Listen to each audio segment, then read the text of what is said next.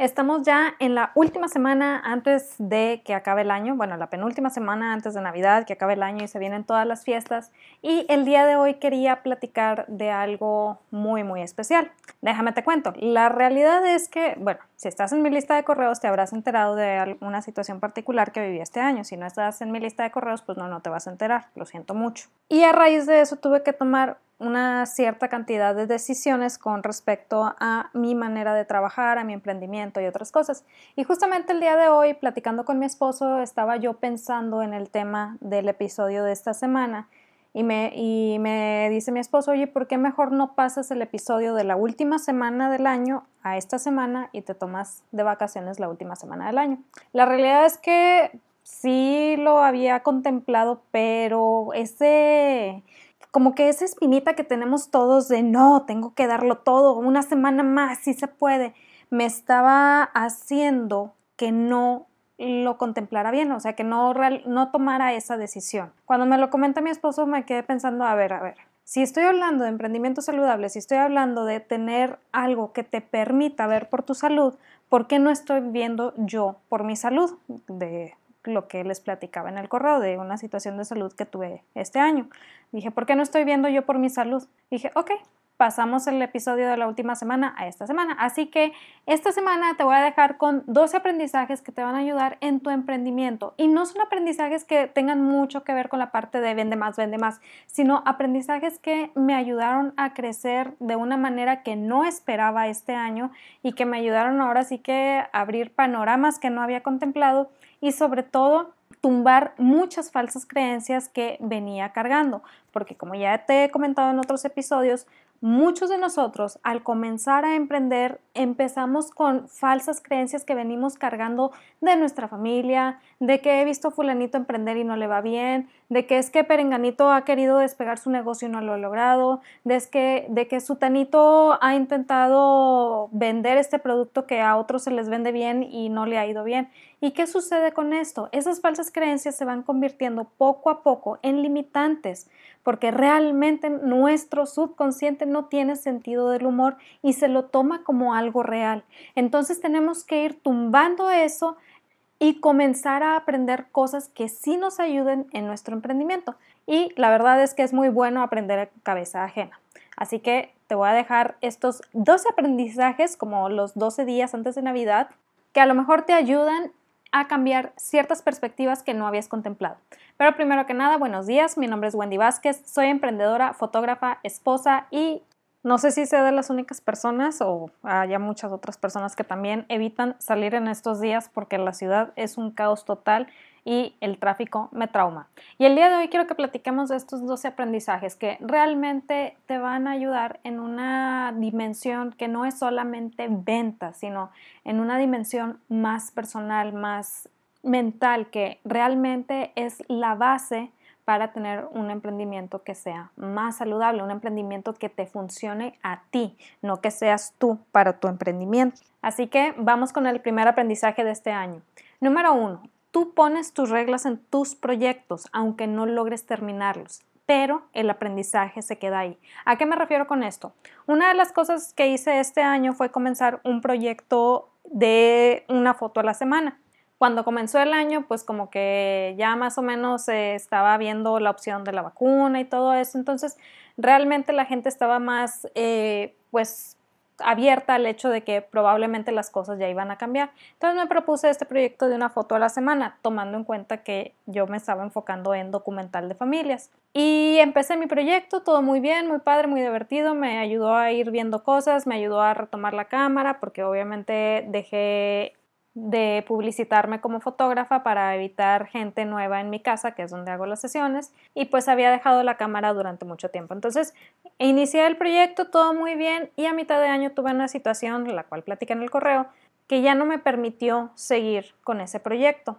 Entonces me empecé a estresar porque decía, es que como si la gente se entera que el proyecto, y a final de cuentas fue como, a ver, Wendy, la gente ni le va ni le viene a tu proyecto, realmente no está tan al tanto. La persona que está al tanto de ese proyecto eres tú, la persona a la cual le vas a responder por ese proyecto eres a ti misma. Entonces tampoco te estreses si por esta razón particular no estás logrando avanzar.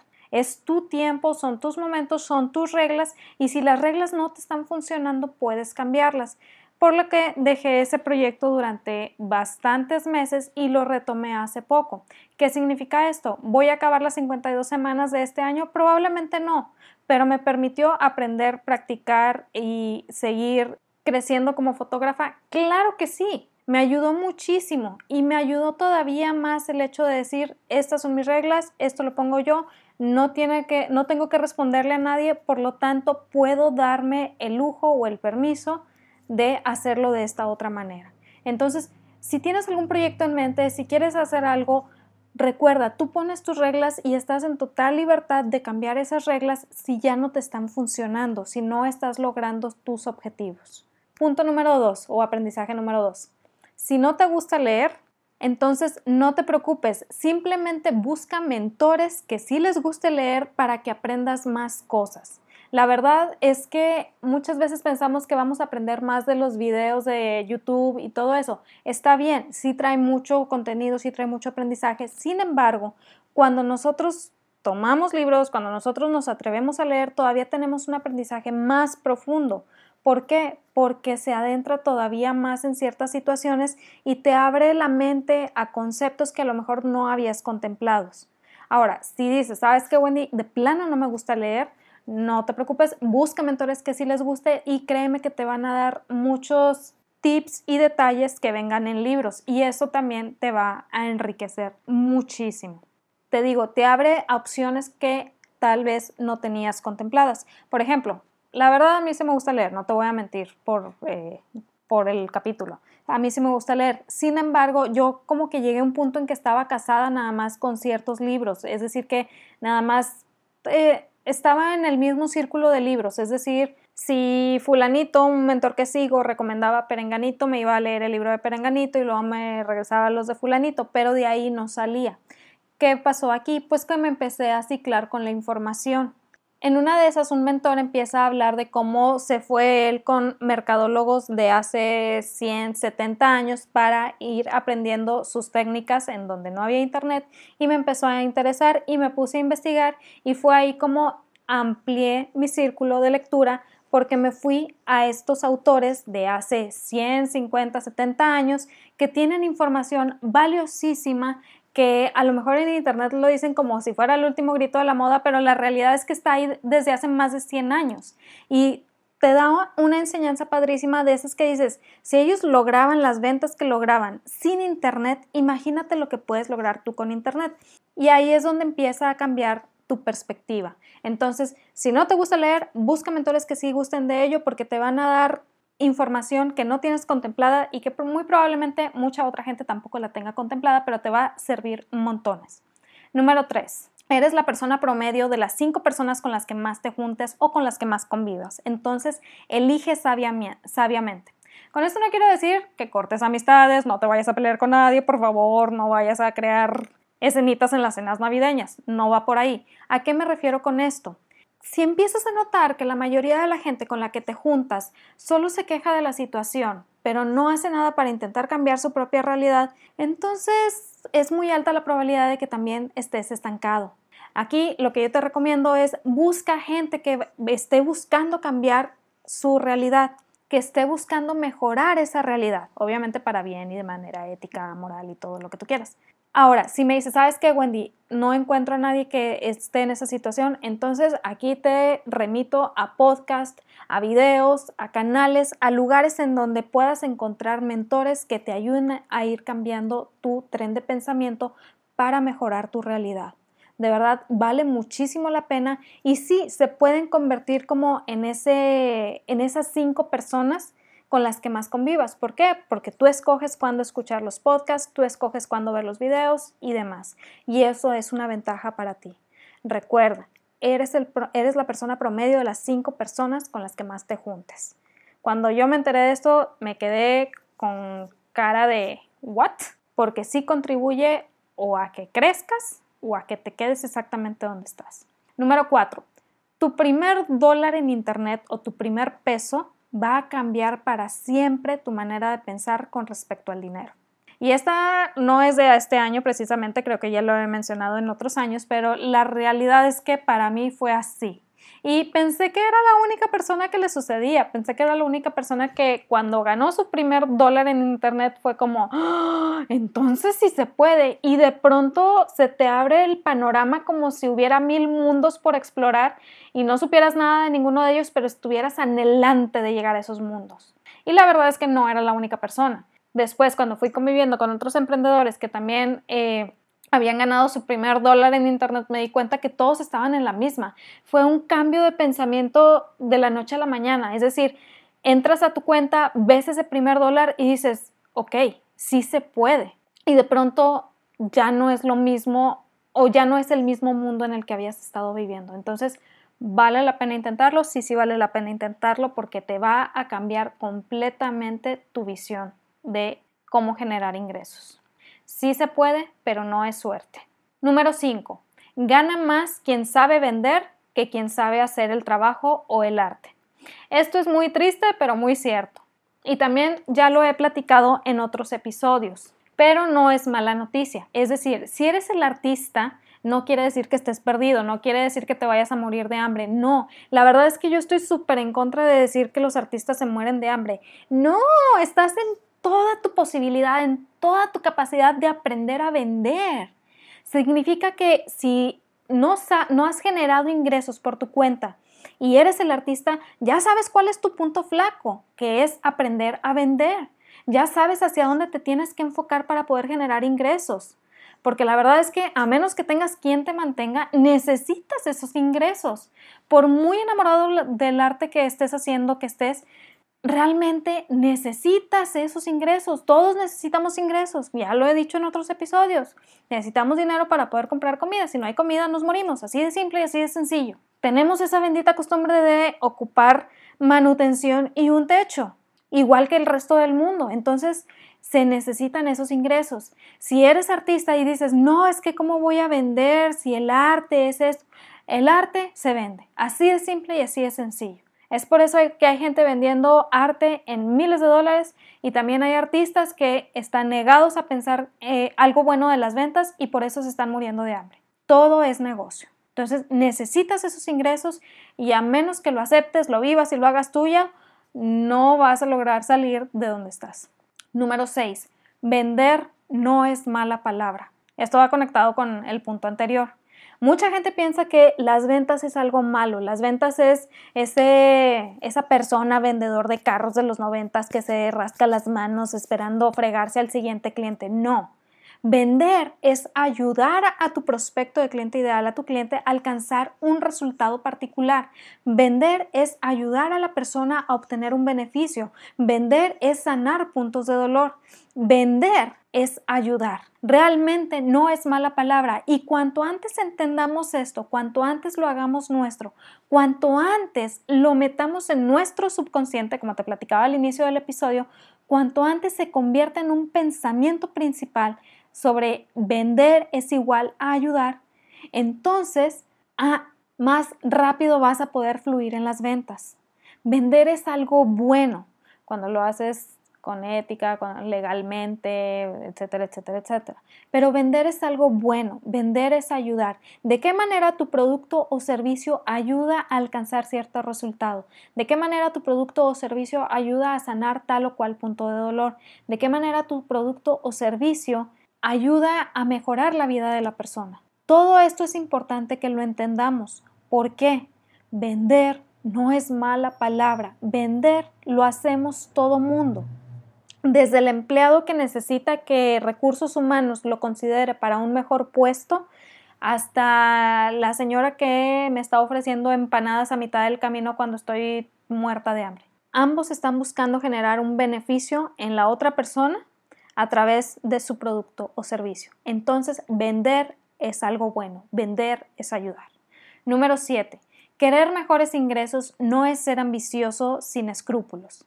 La verdad es que muchas veces pensamos cuando alguien está hablando de dinero y cómo está buscando generar más ingresos y demás, decimos, ay, pero pues le va bien o está bien o para qué quiere más dinero o ay, se acaba de comprar no sé qué, entonces no merece más dinero. Dejemos de pensar de esa manera, de verdad que no ayuda ni beneficia ni a ti por pensar de esa manera, ni a la persona que está buscando mejorar su estilo de vida.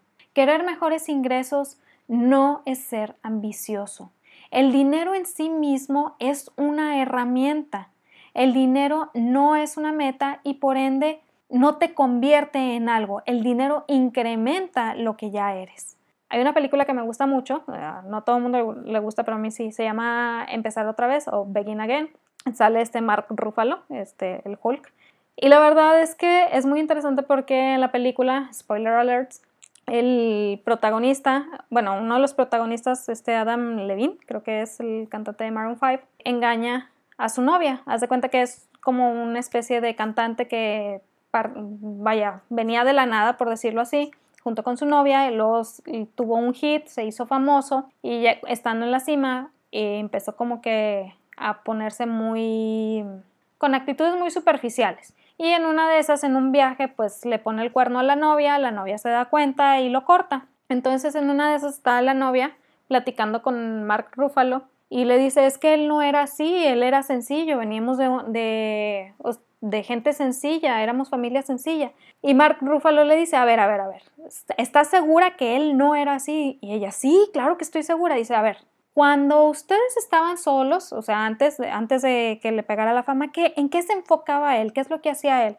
Y no, pues ya empieza a describir ciertas actitudes y una de ellas era como que tendía a ignorarla por estar practicando para cuando fuera famoso. Y ahí es donde le dice Mark, Mark Ruffalo, pues él siempre fue así, solamente que antes no tenía la capacidad de serlo realmente. La fama simplemente le dio esa capacidad.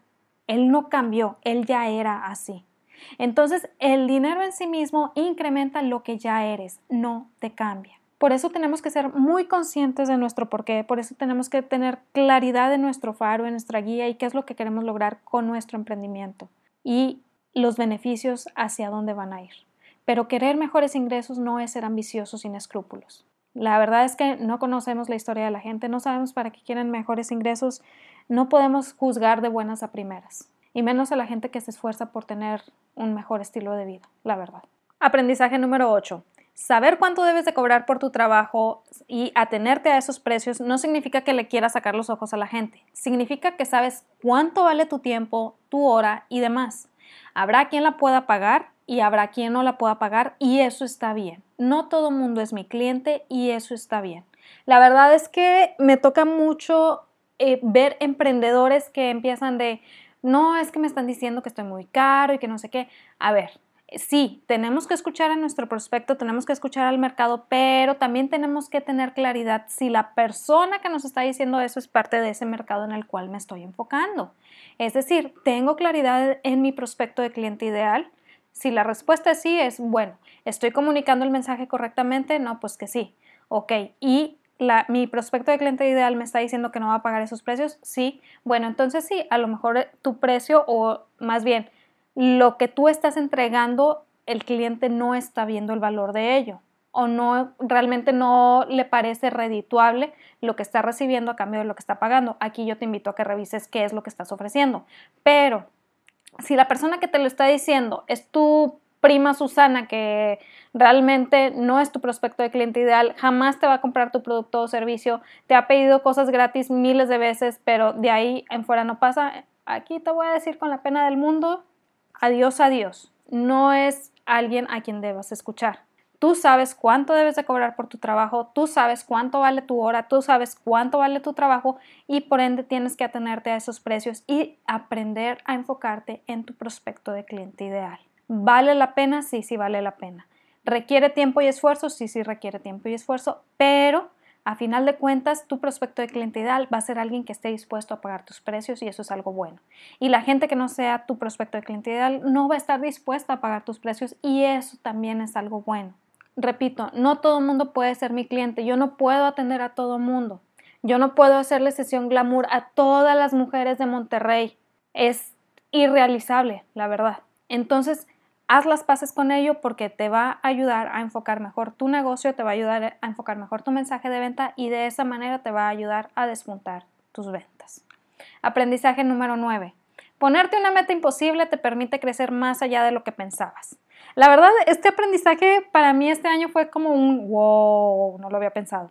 Resulta que el año pasado eh, yo estaba pensando de que, ay, no, no voy a tener como propósitos de año nuevo, no se me hace plan, la verdad, ya estoy cansada. Todo el mundo hace los mismos propósitos y nadie los cumple. Y en eso estaba escuchando el podcast de Amy Porterfield y ella mencionaba que un mentor le había comentado que se, pusiera una meta imposible. Es decir, una meta que sabes desde el inicio que, de año, que sabes que no vas a alcanzar, pero que a lo mejor si te esfuerzas más de lo que usualmente lo haces, si la alcanzas. Esa meta te va a ayudar a darte cuenta qué tanto realmente te estás esforzando y también te va a ayudar a tener un aprendizaje que no esperabas. ¿Por qué? Porque es una meta que no esperabas llegar. Y la verdad es que yo dije, ¿será? Y este año me propuse tener cierta cantidad de lanzamientos. La verdad, yo veía el número que me puse como algo completamente imposible porque pues realmente apenas estaba empezando con lo de los lanzamientos a inicios de año y como que todavía estaba tambaleando mucho en ese aspecto. Entonces, si era así como, ay, ponerme tantos, sí es muy cansado. Y la verdad, sí, sí lo fue, fue muy pesado y por la situación que tuve a medio año, como que, como que tuve que ponerle una pausa muy, muy grande, pero si yo no me hubiera puesto esa meta de cierta cantidad de lanzamientos, probablemente no habría hecho ninguno este año. Probablemente me habría quedado en ceros. Ponerte una meta imposible te ayuda a crecer, te ayuda a empujar más allá de lo que crees y también, aunque no la alcances, te da un aprendizaje padrísimo. Este punto, si te fijas, va muy de la mano con el punto número uno. En el punto número uno estoy hablando de proyectos, aquí estoy hablando de metas metas imposibles. Es decir, por ejemplo, lo que ella mencionaba en su podcast es que generaba usualmente al año cierta cantidad de, de dólares, millones de dólares, y su meta imposible iba a ser otra cantidad mucho más grande de lo que porcentualmente incrementaba cada año. Y dijo, pues la verdad yo sabía que no lo iba a lograr porque realmente era una, una, cantidad a la que jamás había llegado y estaba muy por encima del porcentaje estipulado para ese año pero eso no impidió que se incrementara el porcentaje estipulado para ese año. Es decir, que aunque no llegó a la meta, como quiera, generó mucho más de lo que esperaba. Entonces, esa meta imposible, cuando te atienes a ella, de verdad que te permite crecer más allá de lo que pensabas. Entonces, si tienes la oportunidad de ponerte una meta imposible, y digo imposible entre comillas, no quiero decir imposible de jaja, no la vas a alcanzar, y, ah", no, es imposible entre comillas. Es decir, es una meta que dices, si tuviera todas las herramientas y los planetas estuvieran alineados y todo estuviera perfecto, a lo mejor sí la alcanzaba, pero sé que no puede suceder. Porque la vida pasa. Entonces, eso es una meta imposible. Es decir, tampoco es como que, oh, sí voy a crear, crear el primer carro volador, pero jamás en mi vida he construido un carro. No importa, voy a crear el primer carro volador. Pues ahí estamos hablando de metas que realmente no son metas. Sin embargo, si dices, oye, ¿sabes qué? voy a hacer cinco lanzamientos, aún a pesar que jamás he hecho un lanzamiento, ok, ya es una meta imposible, ¿por qué? Porque jamás has hecho un lanzamiento, pero puede que sí las llegues a hacer las cinco, o puede que nada más llegues a tres, o puede que, puede que nada más llegues a una. El chiste es que te aventaste a hacerlo. Esa es la meta imposible. Si tienes la oportunidad, repito, ponte una, atente a ella, va a valer mucho la pena. Aprendizaje número 10. Tú escoges qué es lo que deseas y qué no deseas para, negocio, para tu negocio. Y esto es algo muy, muy importante porque muchas veces vemos, es que fulanito está haciendo esto, es que perenganito está haciendo esto otro, es que yo veo que esta persona vende lo mismo que yo y está haciendo esto y sé que es lo que funciona. Espérate tantito, es lo que funciona para esa persona. Si ya probaste y a ti no te está funcionando, entonces a lo mejor no es la estrategia a la que te debes atener. Un ejemplo, a mí, por ejemplo, como fotógrafa, debo reconocer, no me gustan las mini sesiones. No hago mini sesiones. Es el doble de trabajo y la ganancia es casi la misma. Para mí nunca ha sido redituable hacer mini sesiones. Pero hay otros fotógrafos que sí y les va muy bien, tienen su estrategia muy bien establecida y todo lo demás. Para mí no está padre. Entonces dije, yo sabes qué, yo no hago mini sesiones. O hago sesiones bien o hago vouchers de regalo, pero no hago sesiones. Y esto te ayuda a ser clara en lo que la gente puede esperar de lo que tú vas a ofrecer. Y eso está bien. Para mí, la verdad, era más importante mi paz mental, mi salud mental que las mini sesiones. No quiere decir que la gente que haga mini sesiones esté mal, simplemente yo no estaba logrando esas metas que otras personas logran con mini sesiones porque pues no iba de la mano con lo que yo estaba ofreciendo, ni con mi personalidad, ni con lo que yo quería para mi negocio. Y eso está bien. Entonces, tú escoges qué es lo que deseas y qué es lo que no deseas para tu negocio. Es muy, muy importante que lo tengas claro porque de verdad te salva la vida y la paz mental en muchos, muchos aspectos. Aprendizaje número 11. No hay gloria en trabajar el doble, ni en desvelos, ni en quedarse sin comer. Solo un cuerpo que tarde o temprano te va a pasar factura. Y la verdad es que me tocó aprenderlo de la manera más difícil. Es decir, mi cuerpo y mi mente me pasaron factura. Entonces, no hay gloria en nada de eso. Por favor, no sigas a las personas que glorifican el dejar la salud de por medio con tal de lograr más dinero. No glorifiquemos el trabajar de más, no glorifiquemos el dejar a tu familia de lado. No existe gloria en eso. No vale la pena. Estás dejando de lado lo más importante, tu por qué. Entonces, si estás viendo que tu emprendimiento te está llevando a ese extremo, yo te invito a que te detengas, tomes un descanso y veas si es lo que realmente quieres para ti.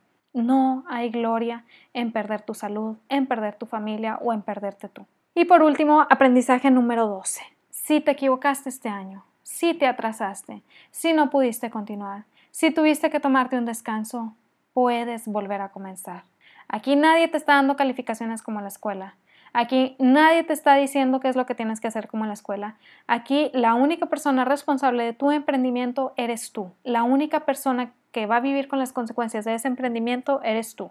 Bueno, y si mantienes a una familia, tu familia, pero se vale volver a empezar, se vale decir me equivoqué, no era por ahí, se vale decir necesito un descanso, se vale decir ya no puedo. Todo esto se vale, porque recuerda que el emprendimiento es para ti, no tú para el emprendimiento. Cuando tengamos esto claro, va a cambiar muchísimo tu mentalidad, va a ayudarte a ser más eficiente en menor eh, espacio de tiempo y a final de cuentas, no sé, es lo que yo estoy buscando con mi emprendimiento, no sé tú, espero que sí. Espero que te haya ayudado muchísimo estos aprendizajes de este año. La verdad es que por muy básicos que parezcan, se nos olvidan o los dejamos de lado a la primera oportunidad. Entonces, ahora sí que tomas nota, de verdad que busca un lugar en donde apuntarlos, te va a ayudar muchísimo cuando estés en medio de junio con todo el trabajo acumulado y necesites tomarte un tiempo.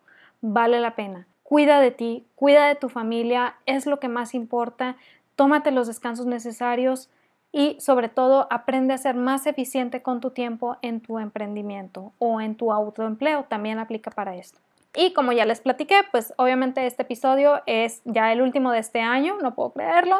Me voy a ir de vacaciones la siguiente semana, la siguiente semana no va a haber episodio, así que nos vamos a ver a inicios de enero, a inicios del siguiente año. De verdad, espero de corazón que te haya ayudado. Si conoces a alguien que le puede servir esta información, no lo dudes, mándasela inmediatamente, no sabes de qué manera le puedes sacar beneficio y sobre todo, recuerda que en ti está el potencial para construir algo grandísimo, algo extraordinario.